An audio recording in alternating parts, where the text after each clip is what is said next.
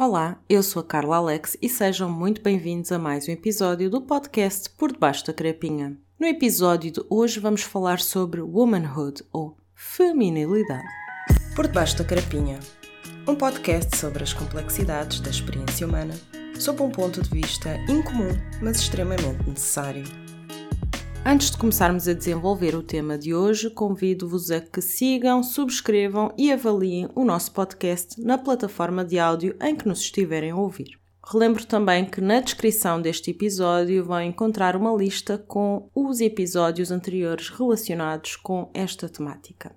Para começarmos então a desenvolver o tema, vamos começar por introduzir a definição do chat GPT de feminilidade para depois explorarmos algumas ideias. Então, de acordo com esta inteligência artificial, abre aspas. A feminilidade é um conceito culturalmente influenciado que se refere às características, comportamentos, papéis e atributos associados tradicionalmente às mulheres de uma sociedade. No entanto, é importante ressaltar que a feminilidade não é uma característica fixa ou universal e a sua definição pode variar em diferentes culturas e ao longo do tempo.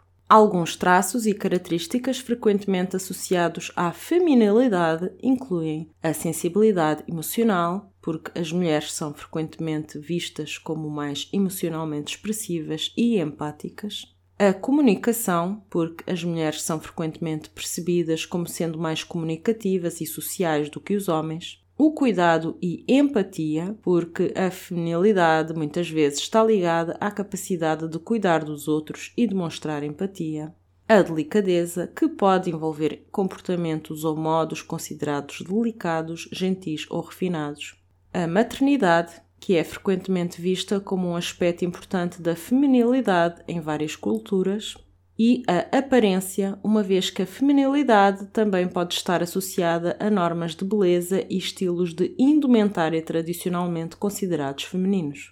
É importante destacar que a concepção de feminilidade é fluida e subjetiva e as expectativas em relação à mesma podem variar amplamente. Além disso, as noções tradicionais de feminilidade têm sido objeto de críticas e evolução ao longo do tempo, à medida que as sociedades buscam promover a igualdade de género e reconhecer a diversidade de identidades de género e expressões. É fundamental lembrar que ser feminina ou aderir a certas características associadas à feminilidade não define o valor ou a identidade de uma pessoa, e as pessoas têm o direito de expressar a sua identidade de género e personalidade de acordo com as suas próprias escolhas e desejos. Fecha aspas. Tendo então ouvido a opinião do ChatGPT sobre o assunto, venho agora colocar a seguinte questão principal, seguida de várias perguntas relacionadas. Esta questão tem sido usada como uma das secções da nossa sociedade, não vou dizer qual porque eu depreendo que vocês devam saber qual é, para, na minha opinião, dividir para reinar. Sendo a questão a seguinte: como se define uma mulher? Será que é com o sexo com que se nasce?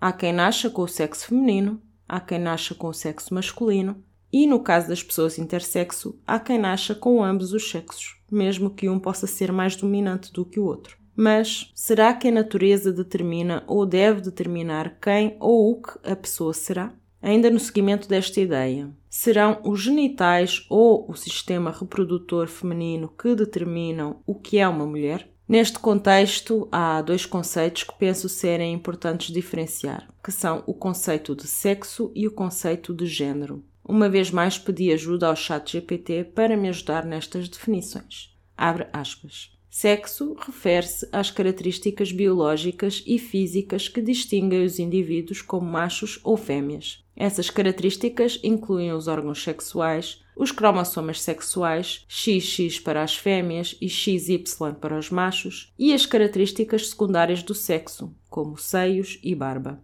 O sexo é geralmente atribuído no momento do nascimento com base em características físicas visíveis. No entanto, existem variações intersexuais em que as características sexuais não se enquadram claramente nas categorias de macho ou fêmea.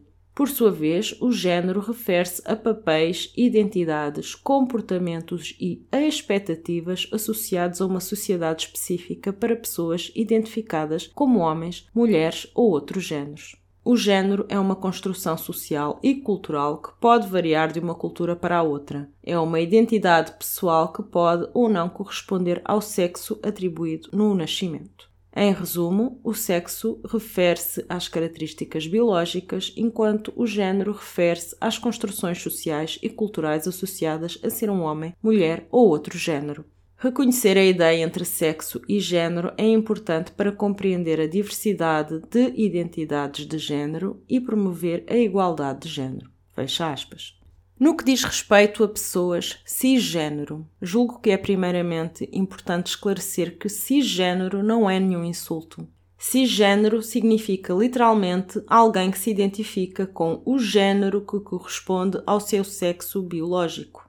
Na natureza, o sexo biológico pode ser caracterizado como fêmea, macho, intersexo ou assexuado. Mas, como estava a dizer, Enquanto que para pessoas cisgênero esta diferenciação é algo que frequentemente é um não assunto, isso não é verdade para todas as pessoas. Como devem saber, há várias pessoas que não se identificam com o género que corresponde ao seu sexo biológico, que são as pessoas transgênero. E há ainda quem não se identifique exclusivamente como homem ou como mulher, que são as pessoas não binárias. E é importante reconhecer que todas estas realidades existem e são válidas, mesmo que para as pessoas cisgênero estes possam ser conceitos inicialmente confusos ou irrelevantes.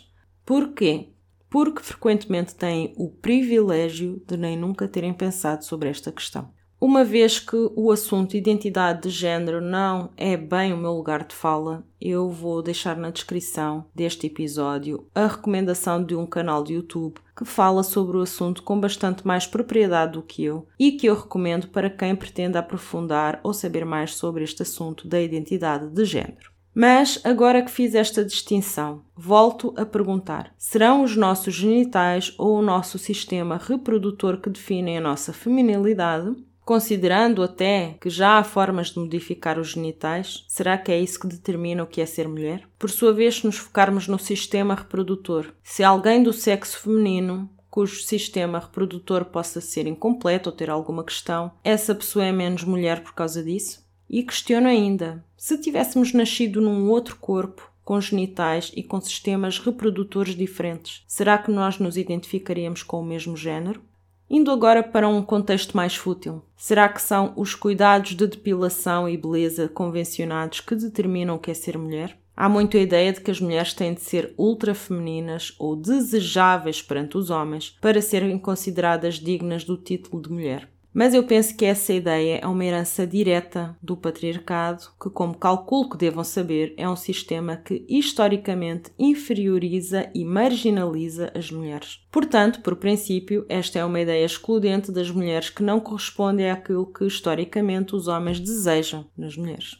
Mas não será esta ideia um exemplo de vários em que estamos a deixar que o espectro da feminilidade seja determinado de fora para dentro?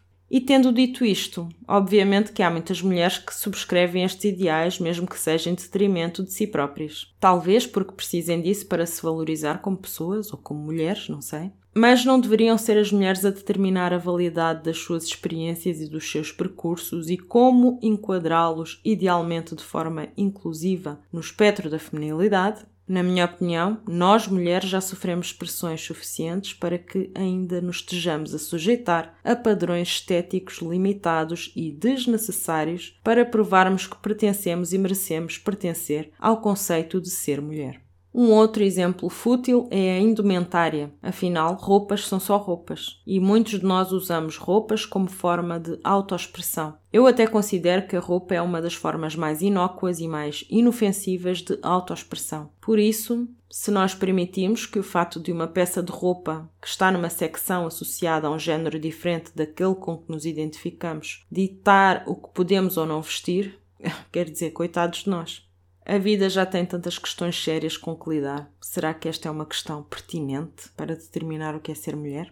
Por outro lado, será que ter instintos maternais ou querer ser mãe determina o que é ser mulher? Nós sabemos que nos mamíferos, como é o caso dos seres humanos, os machos e as fêmeas concebem a vida, mas são as fêmeas que dão a vida. Mas, como já vimos anteriormente, pensar nas mulheres exclusivamente como fêmeas pode ser um conceito bastante redutor daquilo que é a feminilidade. Da mesma forma, pensar nas funções biológicas associadas a ser-se fêmea como fator determinante de se ser mulher pode ser, na minha opinião, igualmente bastante redutor. Até porque nós, seres humanos, consideramos-nos seres racionais, certo? Isso significa que temos a capacidade de existir, pensar e decidir para além dos nossos impulsos mais básicos, e isso inclui também a capacidade de decidir ter ou não filhos ou exercer ou não os nossos potenciais instintos maternais. Algumas mulheres não querem ou não podem ter filhos, serão menos mulheres por causa disso? Da mesma forma, algumas mulheres têm instintos maternais e outras não. Serão menos mulheres por causa disso? Se a vossa resposta a alguma destas duas perguntas foi sim, espero que tenham a coragem de se questionar porquê. Talvez ser mãe ou ter instintos maternais possa ser um fator muito importante para a vossa identidade como pessoas e como mulheres, mas não tem de ser assim para todas as mulheres. E, a meu ver, isso é uma visão bastante egopática, nível 3 Consultem o episódio sobre a egopatia para mais esclarecimentos sobre o que isto quer dizer. Já no que diz respeito a outras qualidades convencionalmente associadas ao feminino, que o chat GPT mencionou, como ter sensibilidade emocional e ter mais empatia, ser-se mais comunicativo e social, ser-se mais sensível, delicado, gentil, cuidadoso, refinado. Eu acho que isto são derradeiramente características do ser humano. Podem tradicionalmente estar mais associadas ao feminino, mas não são um pré-requisito nem uma obrigatoriedade. Cada um de nós é uma pessoa única com qualidades, talentos e sensibilidades inatas que podem tender a ser mais ou menos desenvolvidas, mais ou menos inibidos pelas nossas circunstâncias, experiências de vida e escolhas pessoais. Todos nós, independentemente do nosso sexo biológico ou do género com que nos identificamos, temos o polo feminino e o polo masculino dentro de nós, e isso faz parte da nossa essência enquanto seres humanos. É natural que vamos dando seguimento a determinadas características de acordo com as nossas preferências e aptidões naturais, que podem focar-se mais num polo ou no outro, mas todos temos a capacidade de ter as qualidades acima referidas e desenvolvê-las em nós, se assim desejarmos. A nossa identidade de género não determina o tipo de ser humano que podemos ser. Nós é que determinamos isso.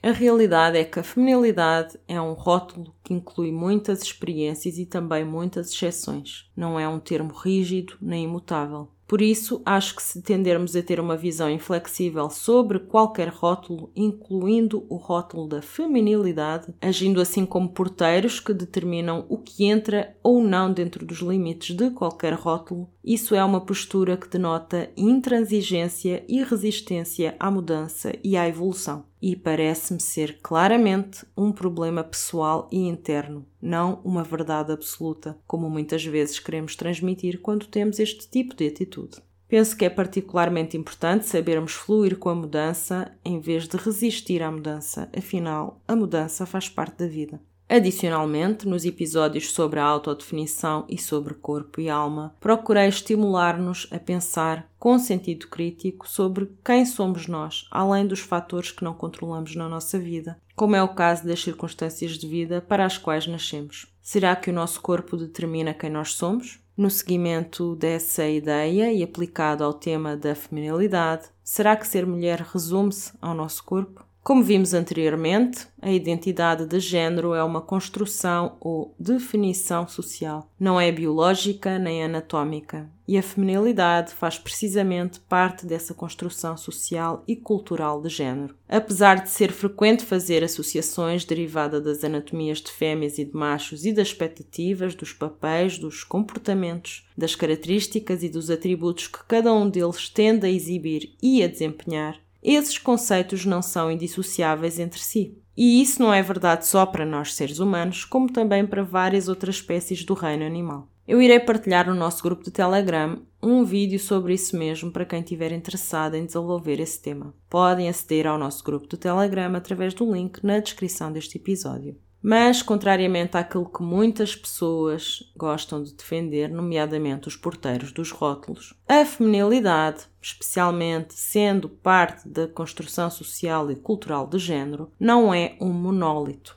Não há uma única fórmula certa para se ser feminina, para se ser mulher, e as pessoas têm a liberdade de expressar a sua feminilidade de maneiras diversas e individuais. Além disso, é importante lembrar que a identidade de género não se baseia exclusivamente em características de feminilidade ou do feminino, ou masculinidade ou do masculino, cujos polos, como vimos, fazem ambos parte de nós. Para além disso, há experiências comuns entre a maior parte das mulheres, mas não exclusivas das mulheres. Afinal, há sempre exceções salvaguardando nesta instância os casos relativos a pessoas não binárias que acredito que tenham experiências particularmente interessantes para partilhar neste sentido Irei para esta próxima secção do episódio focar-me nos opostos de nos identificarmos como mulheres ou como homens. A minha percepção é que a maior parte das mulheres já passou por situações de assédio sexual em algum momento da sua vida. Essa é uma realidade muito característica de grande parte das mulheres, mas não é exclusiva das mulheres. E o fato de não ser exclusiva a nós mulheres não retira em nada a legitimidade do fato de que muitas mulheres são constantemente expostas a este tipo de situação desumanizante. No caso dos homens, parece-me relativamente óbvio que muitos são ou já foram também assediados sexualmente, mas não sei até que ponto será de uma forma proporcional à quantidade de mulheres que passaram e passam por isso todos os dias.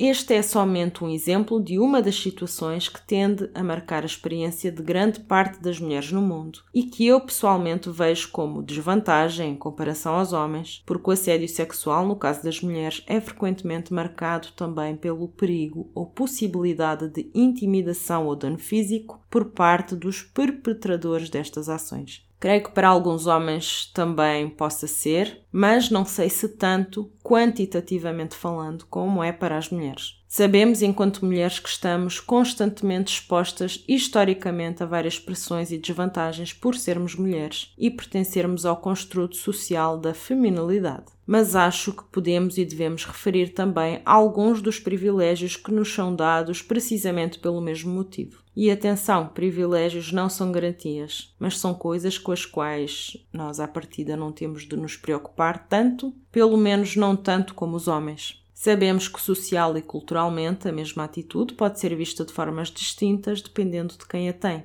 E apesar de as mulheres historicamente serem mais penalizadas e marginalizadas do que os homens em inúmeros cenários, contextos e situações, há alguns cenários, contextos e situações em que temos privilégios que eles não têm, sendo a expressão das nossas emoções um desses exemplos. Pode parecer algo irrelevante ou pouco importante para quem tem esse privilégio, mas só quem não o tem é que sabe o que custa não o ter e penso que não é coincidência a rigidez com que os homens são indoctrinados para gravitarem para a masculinidade tóxica e o fato de eles, homens, serem muito mais propensos a cometer suicídio, por exemplo. Contudo, não pensem que o fato de estar a referir isto invalida de alguma forma as dificuldades e desafios de se ser mulher num mundo paternalista. Estou somente a frisar a mentalidade do copo meio cheio ou copo meio vazio, isto é, duas verdades podem ser simultaneamente válidas. Muitas vezes é a mentalidade de escassez que nos leva a acreditar que é tudo uma competição, que uns são maus e outros são bons, que uns são as vítimas e os outros são os perpetradores, que as coisas são pretas e brancas e não há vários tons de cinzento no meio.